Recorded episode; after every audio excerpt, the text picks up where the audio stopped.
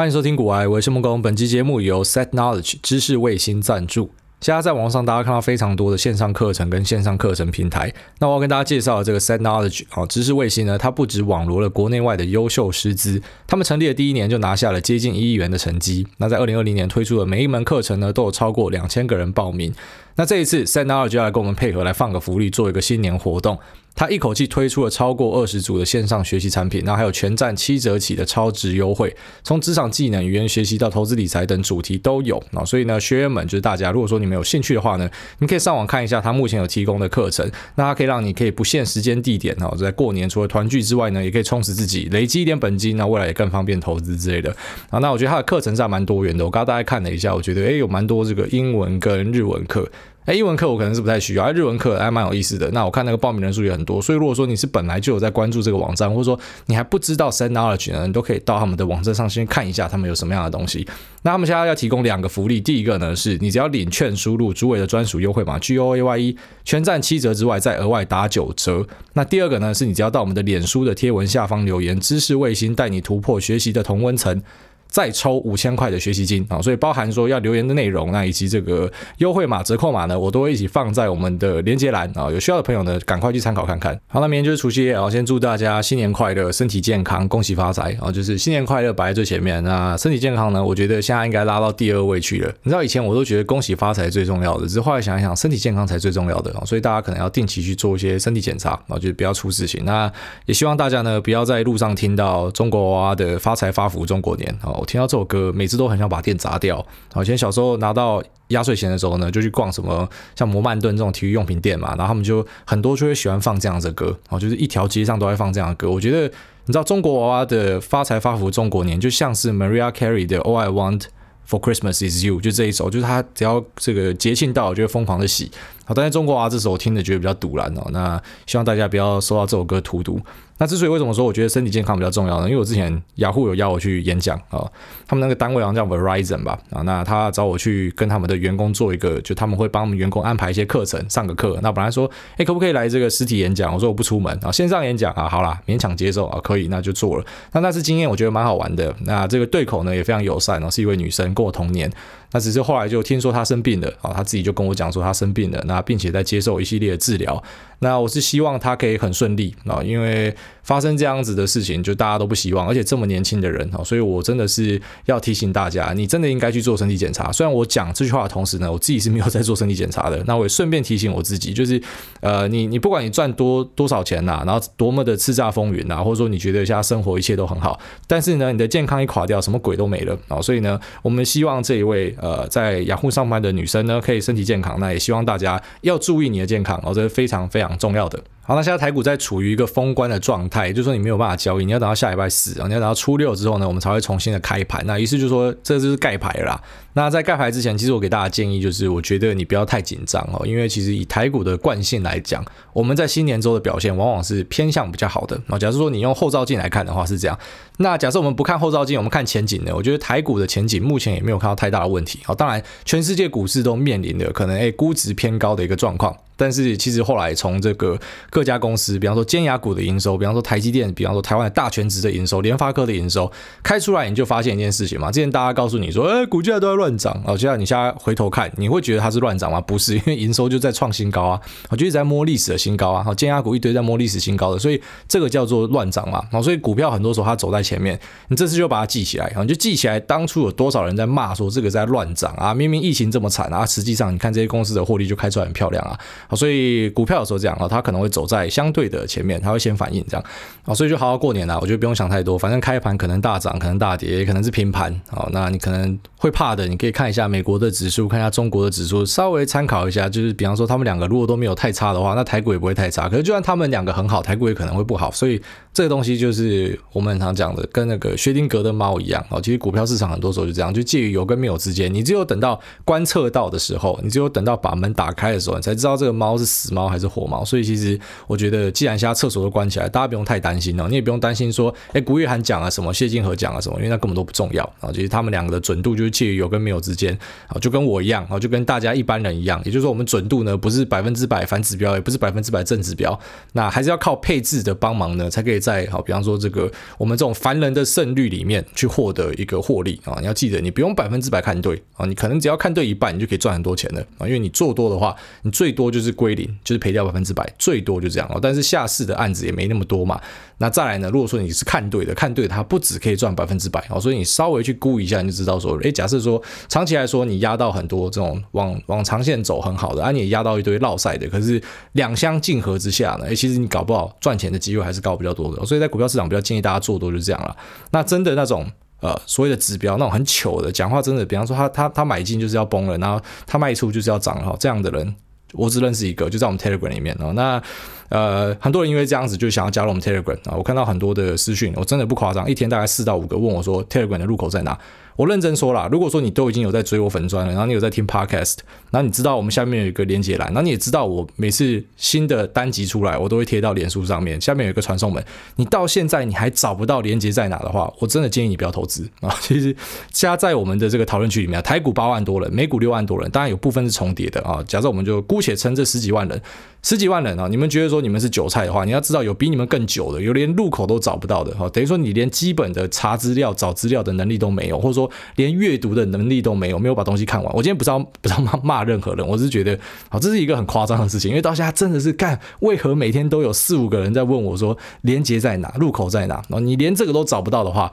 我觉得你进股票市场百分之百被宰啊！因为这已经是我觉得可能我叫我的我的小孩出生三岁之后，我要叫他跟我讲说是 Telegram 连接在哪，他都有办法找到，然后你。没有办法找到，那你还想去研究财报吗？你还想去追公司营收吗？你还想去调整这个，比方说这个配置跟部位吗？我觉得你一定办不到，所以要小心一点呐。那就有些东西呢，大家可能要比较用心一点，不然真的很容易会受伤。好，那我们刚刚聊完这个负向的指标 Love GG 之后呢，当然就跟大家聊一下市场上正向指标 Elon Musk 他最近做了什么事情啊？他真的就算是一个正向指标，因为他寒水解冻，他要买什么，他要看什么，他要看 Etsy，他要看狗狗币，他要看比特币，那这些东西就跟着就涨了。我觉得他的威力已经超过了二零一八年。的川普，二零一八年，如果说你有在市场里面，你有经历过贸易战，然后你有看过川普 Twitter 的人，就知道那时候他基本上是呼风唤雨啊。他今天如果说他跟习近平或者说他跟刘鹤变成朋友，又不是朋友，那这个股价呢，哦，整个大盘就会跟着他们的情绪而变动。因为那时候大家都很在意说，这个美国对于贸易战的态度是怎么样，那中国会不会回击啊？所以他在那一段时间真的算是可以去撼动市场、操纵市场，甚至我自己心里面都有一点觉得说，干的，如果说他今天是有在搞内线交易，他已经赚翻的哦，因为。真的是跟着他的推特在跑。但随后在一九年到二零年，我觉得慢慢的他的影响力就降低了。那也不是说因为他的身为总统整个威望的影响力降低哦，不是这样，就是市场最终都会去呃 price in 任何一个呃，比方说我们新加入的一个利空或是利多，因为他的东西他喊久了，喊久了之后，大家可能不一定把它当成是狼来了啊，然后有可能就是觉得说，哎，这个东西呢，就我已经习惯了，所以我不会去反应。就像疫情一开始对市场的冲击很大，任何一个消息啊，任何一个确诊数的爆发，可能就会对于整个市场的影响有很很重大的一个冲击，可是等到时间拉长哦，它基本上那个影响力就降到很低很低啊。那这种川普不是总统，Twitter 被封掉之后，其实他就是已经进入名人堂了，我就大家放在心里面敬仰就好了。我们现在市场上硕果仅存，剩下的一个 Twitter 投顾呢，就是马投顾啊，大川投顾已经进入历史了。那现在马投顾呢正夯，应该说他已经夯了好几年了。然后现在呢持续的在 carry，这样就是他任何看上的东西，基本上寒水解冻了。好像比方说他觉得这个 Etsy 很酷，X 就涨；或者说呢他觉得某家公司很酷，但那家公司其实没有上市，不过大家就跑去瞎买另外一家名字很像的，诶就意外发生了一个瞎买然后暴涨的事情啊，就是类似这样的东西层出不穷。那或是他最近在讲说狗狗币很酷，结果他妈声东击西啊，实际上呢特斯拉是去买了比特币。那不管是狗狗币还是比特币，哎，你就看到这个波动就上升了。那比特币大飙涨，跟比特币相关的公司，比方说很有名的 GBTC 哦，Grayscale Bitcoin Trust 啊，这是一家呃一个基金，它就专门在买进比特币作为资产，然后就只进不出的。那也大爆神跟着比特币一起上去了。那再来就是 MicroStrategy，然后这老板是一个比特币的大多头，持有很大量的比特币啊，也跟着就是一直在涨。那以及 Tesla，还有 Galaxy Digital 啊，马拉松，或者说像是 Square，那 Square 我个人觉得是这里面最值得看的啊。除了你本身可能是想要去持有比特币，不管是透过直接持有去交易所买，要放在你的冷钱包里面，那或者是说呢间接持有，透过 GBTC，虽然可能会有很高的 Premium 啊，不管你是透过哪个方式持有呢，我觉得受惠的都会是 Square，就 Square 会在整个比特币的风潮之下受惠蛮多的，因为它有提供这个比特币的交易。那本身 Jack Dorsey 呢也是看好比特币发展，看好去中心化，他有买进比特币，他也是这个目前持有比特币前五大的公司之一啊。所以我个人觉得 Square 前面先有这个 GME 事件，大家对于 Robinhood 的信赖降低，导致用户可能会开始流出来到 Square 跟 SoFi。那后面呢又有比特币交易的题材哦，所以对我来说，这也是为什么我的 Square 会，比方说它本来在我的部位里面，它其实大概落在。比方前十大而已啊，就是排在后面的，只是最近越买越多的原因啊。所以有时候因为一个短期的现象，那公司的基本面你会觉得有什么样的改变啊？那这改变如果是符合你预期的，是你要的，那你可能就会加码。那加码的过程之中呢，比方说像 Square 从一百多块一路买买到最高，我买两百四嘛，还有分享在节目里面跟大家说套牢。那套牢之后，哎，就解套了。那解套刚讲完那一集刚讲完没多久，又再被套，然后现在创新高了。所以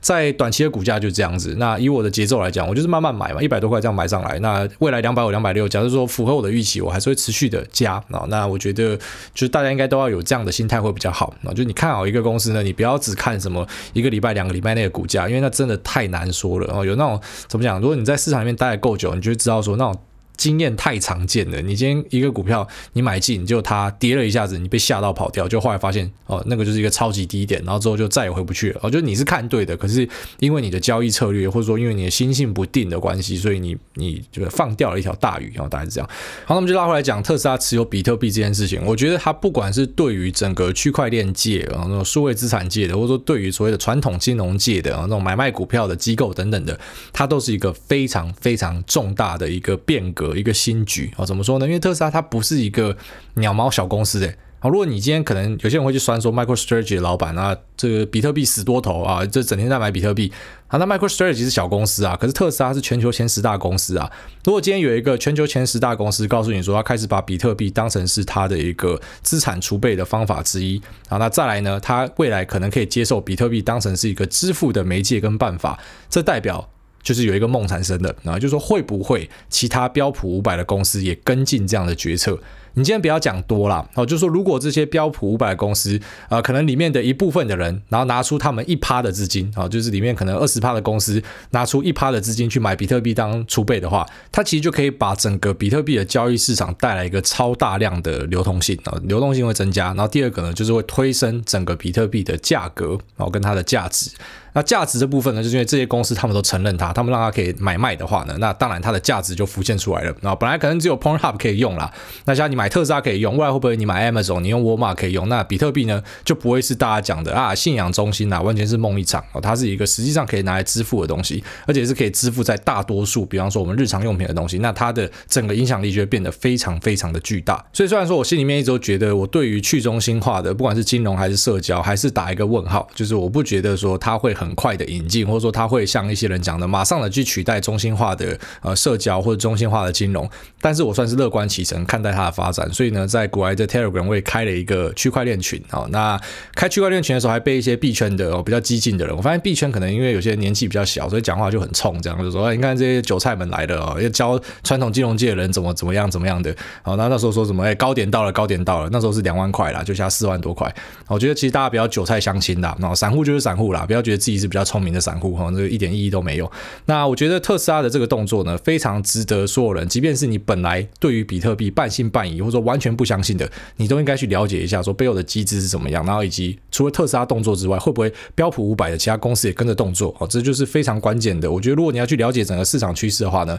你不可以像以前我们那种长辈老人家哈，今天有一个新的东西出来，大家就开始先骂再说啦。那网络是坏坏的东西啊，什么东西是坏坏的？反正你变成老人家，你发出老人臭的时候，就是那种你会去批评那种新的东西出来。新的东西出来，你可以有你的看法，你可以有你的定见，你觉得它是好的不好的。可是我觉得我们应该都持续观察哦，特别是今天等到像是特斯拉这样的公司都去买进了，而且并且说未来的特斯拉汽车可能用这样的方式去交易的话呢，那我觉得这个趋势呢，大家就不可以再去忽略它了。那我们今天先来看一下这个十 K 里面有一句话，我觉得很关键。他想要说，Moreover, digital assets are currently considered indefinite-lived intangible assets under applicable accounting rules。这意思讲说，他是把比特币当成是一个无形资产。其实我本来在想说，哎，到底会怎么样去列这个比特币？然后 SEC 让它过，哎，是用这个金融资产吗？还是说是存货啊？还是说是无形资产？那看起来呢，就是使用这个无形资产啊，也不是什么外国货币之类的。那还蛮有趣的啊。那如果是列为无形资产的话呢，它的意思就代表说，未来假设说，比方说比特币有呈现下跌，它要去列这个亏损，但是呢，列完亏损之后再上涨回去的话，是不会把这个亏损给打掉的。所以某种程度来说，我们这边发现一个投资机会。假设说 Tesla 未来持续的买进越来越多的比特币，然后比特币又遇到一个下跌，下跌就会变成会亏损嘛。可是上涨之后，这个亏损就会留在那边，代表什么？如果说还比特币大飙涨的话，代表说其实特斯拉是被低估的，就变成说你买特斯拉等于在买进比特币的概念股啊。我不知道讲这边大家跟不跟得上，但是我一个小想象啦，我假设说他未来越买越多的话，因为他目前买的量真的是很大，他买到也直接变成是好像是第三大还第二大的这个就是在市场上的公司呢，然后是持有这么大量比特币的，所以我觉得自从特斯拉进场之后，大家可能要更密切的去关注比特币相关的动态，你不一定要使用就是所谓的他们币圈人讲的啊，你要去这个交易所，啊，那你买币之后呢，然后你要去持有这个啊一个冷钱包什么的，那冷钱包你要注意这个私钥不能掉哦。啊，其实在这个 Ten K 里面有写到，就是说。在未来有可能会遇到啊，比方说他有提到这个 cyber attacks 哦，就是这个治安的攻击啊，或者说 malicious activities as well as human errors or computer malfunctions that may result in the loss or destruction of private keys，哦，就或是一些人为的原因等等的，那那使这个私钥不见的话，啊因为比特币呢，你是要设定一连串的私钥放在你的钱包里面的，所以如果这私钥不见，是没有人可以帮你救回来的啊。那如果说特斯拉右下包这个私钥是保管在哪，在马斯克的内裤里面。呢，还说在哪一个大主管的，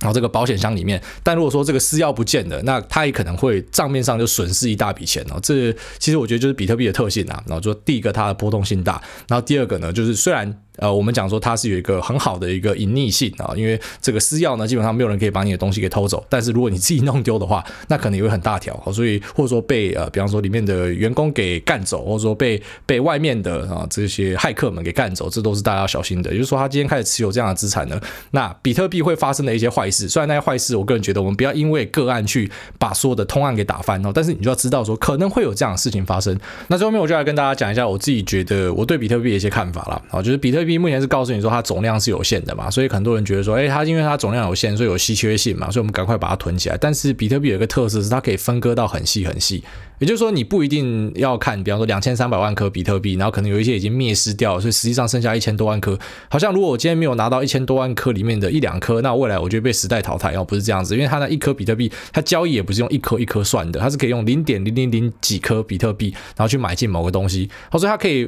这样子某种程度来讲说，就是它可以把它分割到非常非常的小，所以其实你不需要把比特币想成是一个啊，比方说就是大家讲的真的是一个很稀缺的财产。如果我现在没有抢到一颗，我以后就完蛋了。我觉得你就把它单。单纯的看成是一种哦，就像是你持有美元、持有欧元，或者说持有一些呃金融资产，这样看待它就好了。哦，就像我之前给大家建议是，我看过一些蛮有趣的 portfolio，它里面就配了一趴的比特币啊，那这是一个蛮有趣的一个组合。虽然我自己呢是不会这样做了啊，但是我觉得其实你可以把它当成是配置的一部分就好了。因为如果你今天你的资产是有增值的话。到后来，你还是可以买到对应的比特币，你懂我意思吗？就是你不会有这种买不到的一天哦，因为它是可以拆成零点零零零零零几这样的，所以是没有关系的。那再来就是它的价值的部分哦，它的价值我觉得就跟黄金有一点像哦，只是黄金当然人家讲说，哎，工业用啊，一些生产上啊，晶圆上啊，还是会用到，所以它是有实用性的。那比特币好像大家讲说它就是完全没有实用性的，我觉得也未必啦，因为这个价值是存在于说，今天如果相信它的人够多的话，这个东西就有价值，就像以前郁金香可以很贵一样。那我不知道去暗喻说比特币像。郁金香，我是说，如果今天你想象一下，像是呃特斯拉承认的，然后之后 Amazon 承认，沃尔玛承认，那比特币呢，它就是一个可以拿来交易的东西的，然后就是一个支付的的的条件的，或者说一个渠道了，那当然它就会有它的价值，所以我不会去讲说这个东西是没有价值的啊，特别是现在你看到说标普五百公司，假设说他们开始采用的话呢，那我觉得它的价值一定是水涨船高的。然后那最后一点呢，就是讲说它的避险功能。我我觉得蛮多人喜欢讲说，比特币是一个避险的工具啊，因为你看到美国人大量的印钞，很不负责任嘛。然后所以呢，就是再来说，诶呃这些其他的资产呢，比方说像是黄金，它可能就可以达到一个避险的效果啊，因为你一直印钞票嘛，那这个造造成你的美元的价值其实已经不像是以往了。所以呢，比方说可以借由买进黄金来达到一个对冲的作用啊。那买比特币有没有这样对冲的效果呢？我直接告诉你没有，我觉得它根本不是一个避险资产啊。它它其实在我的眼中，我不把把它当成是避险资产。那当然，你现在可能会看到说，哎，没有啊，你看美元跌，比特币涨啊。其实不能这样看啊，因为比特币基本上就像特斯拉一样，它是一个标股，它就一直在涨，它并不是因为避险的需求才上去的。可能一部分有啊，可能一部分有，但是我觉得它不会是呃，比方说像我就不会把它当成是一个避险资产啊。我觉得我就把它当成是一个单纯的金融资产，可能是一种货币或者说一种投资的标的啊。那你可能买进它，那并持有它，可以当成是配置的一环啊。但是之所以我自己没有配，是因为相信讲到这边，老听众应该要知道为什么不会配，因为我喜欢买有生产力会孳息的东西。所以今天就算你告诉我说黄金未来看好，我也不喜欢买黄金啊，就是个人的喜好啦。我喜欢买公司，因为我觉得公司会出去赚钱。那这个比特币它不会出去赚钱啊，不是看坏它，不是唱衰它，但是我个人喜欢买会孳息的东西啊。那如果说未来比特币真的变成交易的一环啊，它有它的独特性存在的话，哎，简单啊，啊，我就卖掉一点我手上的资产，我一样可以买到比特币啊。所以大家也不用觉得说，哎，我今天看到比特币上涨，好像说我一定要拿到一颗，我没有拿到一颗以后就完蛋哦，没有这样的事情，因为它是可以分割到很很细很细的。好，那以上就大概是我对于整个比特币的看法哦，就是说目前你在传统金融界的话，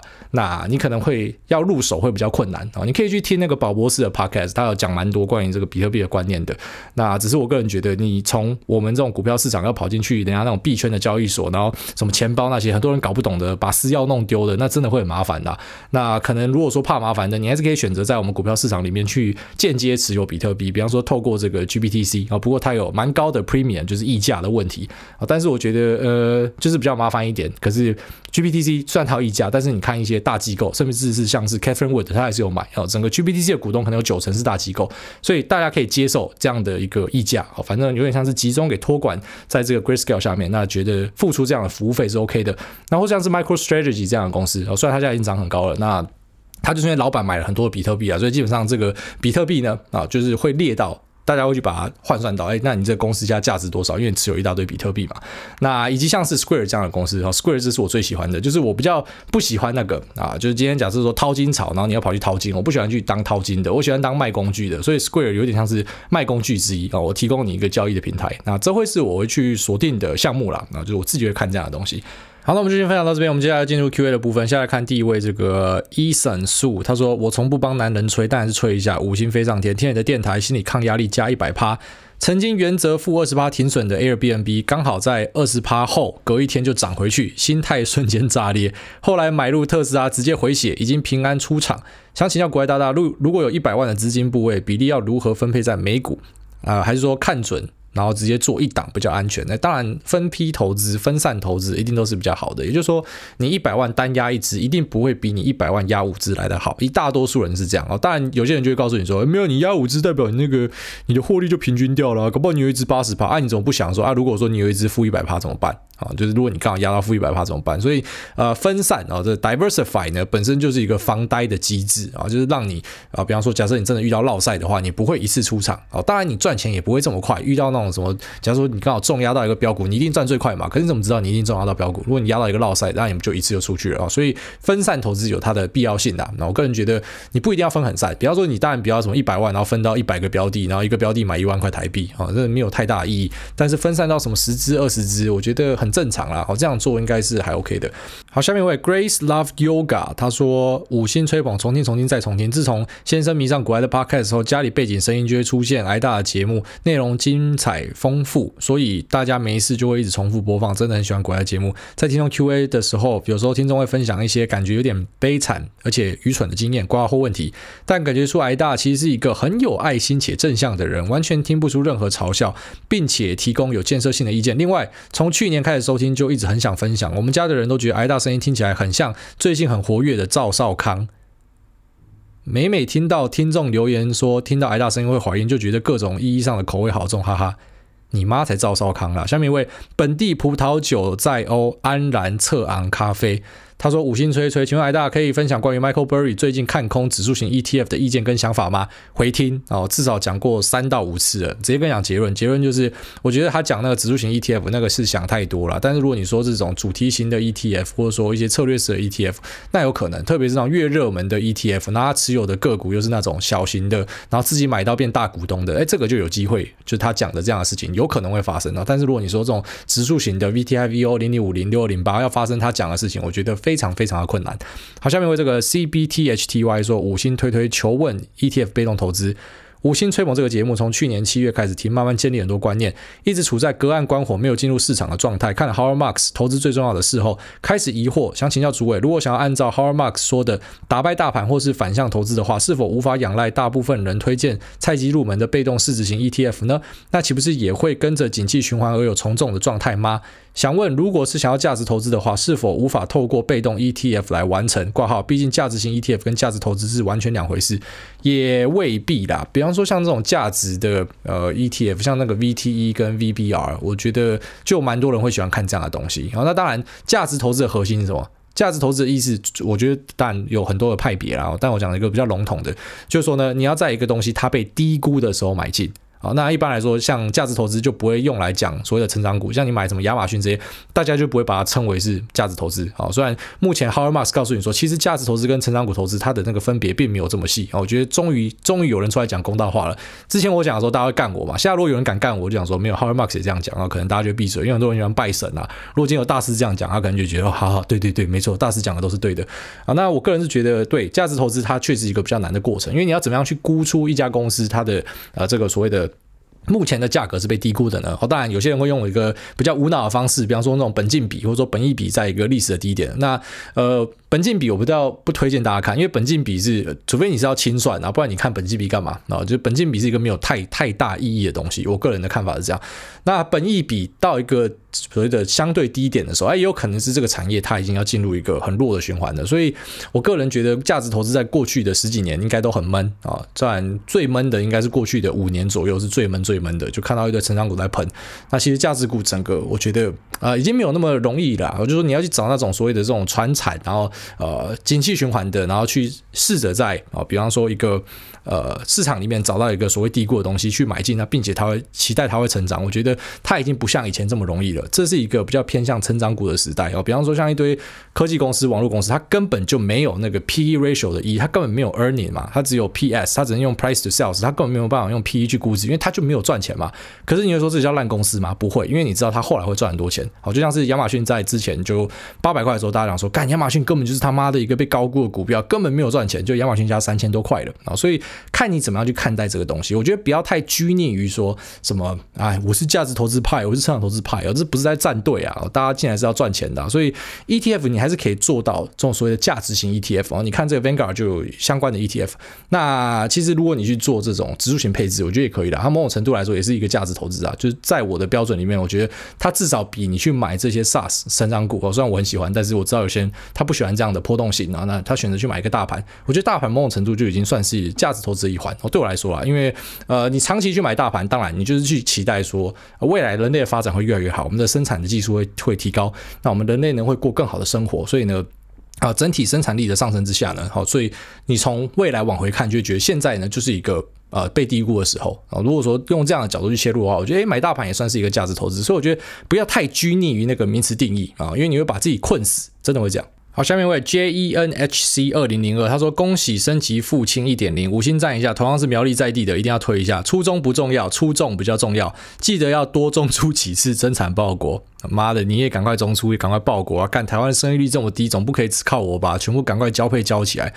好，下面 Gloria 零一一三，他说。五星推推公平公正公开的主委啊，不要讲公平公正公开，现在讲这个都会出大事啊！被讲说公平公正，觉得说呃没有立场。好了，下面讲说主委你好，想请问最近国泰投信申请 ICE FactSet 全球智能电动车指数这档 ETF 如果上市，选择长期投资的看法如何，或者建议操作方式一样哦？你问标的都是很奇怪的事情，因为你喜欢的东西不代表我会喜欢，我喜欢的东西不代表你会喜欢，或者说我喜欢的东西不代表一定会涨啊！所以投资真的是要看个人，你没有办法问别人啊。但是我可以告诉你，我不喜欢策略式的 ETF 有听我节目就知道，我很常讲，我很我很我很不喜欢那种主题式跟策略式的啊。那第一个就首先你先看它费用多少，ETF 一定先看费用哦。那我相信这种主题式策略式的很多费用都不低啦。那第二个就看他选股选什么，就他喜欢的东西跟我喜欢的东西不一定会一样啊。好像我之前跟大家分享说那个半导体的 ETF，其实里面它夹的菜就是不是我喜欢的。或者说有一个听众之前问过那个什么五 G ETF，它那个配置跟我的持股超像的，但是问题是那个权重差太多了。他放第一的那个持股刚好是我买最少的，然后他比较不看好的刚好是我买最多的。那最近看起来，哎，好像我是看赢那个 ETF，就是我我的这个配置是比较好的，所以呃，我觉得有一定选股能力的，应该会比较喜欢自己去配啦。然后那特别是假如说你是投资这种美国市场，或者说哎，比方说台湾市场下的这个手续费也降到蛮低的嘛，啊，那你自己去配置长期持有，你看好这个产业当然没有问题啊。那你要交给别人帮你配啊，也是可以啊，这是个人的选择，没有人可以告诉你是对是错。好，下面这个社畜科科他说五星大报社。小弟上班时常常 repeat 古埃尔认成，想推荐一个来自台湾的 EDM 双人组 G 五 SH，其中最喜欢举刀自尽和放过自己的这两首。如果癌大家喜欢的话，希望可以把 G 五 SH 的歌收进歌单。这个感恩癌大，赞他爱大，我要创个脖子神教。好，感谢你。好，下面这个菜逼八的弱鸡，他说。感恩主委，赞叹主委，五星吹吹吹上天。想问来到最近有在关注 Elon Musk 提到的狗狗币吗？是否觉得这是一个好的投资标的呢？谢谢。我刚好这集就聊这个狗狗币，绝对不是啊。如果你要说这个所有的区块链币里面，硬要我买的话，我会买什么？比特、以太，就这样，其他都不会看啊。其他去死一死，根本就对我来说我不在意。啊，那有些人就讲说，呃，你看那传统金融仔啊，啊，我就这样，我就喜欢这两个嘛。那我觉得我喜欢有公信力的东西，就像我喜欢买大权之股，我大部位一定放大权之股啊。那当然小部位我会愿意去买一些这种这成长股、高速成长股之类的，那这个人的喜好。那我知道有些人，比方说他在币圈的，他也是可能大部位是放比特币啊，他可能在定投比特币，然后小的他会去炒一些小币啊。但是我自己是觉得，呃，这个整个比特币，好说加密货币区块链的生态里面的，其实你只要看这两个就好，就是去呃以太币跟比特币，好，其他我觉得都不重要。那其他都不重要。下面一位 Oliver Dump 他说五星吹到炸裂。哎大你好，我现在是新级数跟旧级数夹杂听去补课，感觉现在音调比较高，是有特别调整过吗？没有，其实麦克风就只是换一支麦克风，然后那个 setting 都是一样的。呃，我觉得是因为我以前讲话比较慢。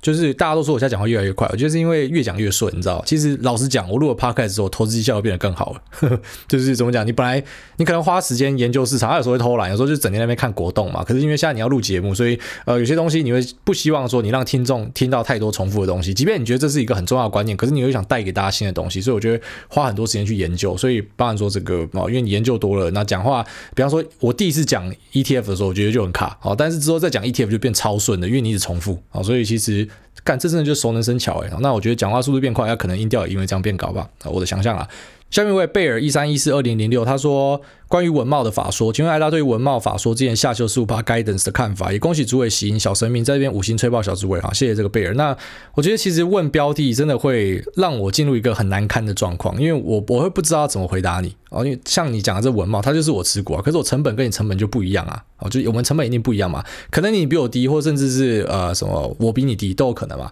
那成本不一样，其实很多看法就会差很多啊。那我个人觉得下修 guidance 本身，它是因为啊，第一个他提到说税。然后第二个是啊，因为台币升值嘛，然后所以可能会有汇率的这个呃影响啊，不良的影响。那以及呢，它可能今年没有像其他的另外两家宏杰科跟全新有这样的扩产计划，所以大家觉得啊，它对前景比较保守啊。可是你看，像我现在这样回答你，然后我之后跟你讲说，哎，为什么我还会持续看好它？然后你就会觉得说，哎，是不是股癌在鼓励大家做多这支股票？啊千万不是。其实之后可能我们尽量避免问个股啊，因为问个股真的就会有些人那种不做功课的，他摆明就是要来当伸手牌，他就抄，然后抄了之后，后来就要跑到群组里面说，哎，为什么什么只会聊到某个东西，哎，下跌了，那上涨你有没有分红给我？下跌你又跑来问我为什么，就很奇怪嘛。所以我们尽量避免啦。但是我这边还是先回答你，就是说，我觉得整个射频元件，那整个 PA 啊，不管是你讲说是用五 G 手机的，或者说，哎，我今天早上有下定 Starlink 的啊，它的一个 router，那。我下定这个 Starlink router，它的卫星网络它是需要用到通讯晶片嘛？然后这都是要用到二三代砷化镓、氮化镓、碳化矽这样的材料嘛？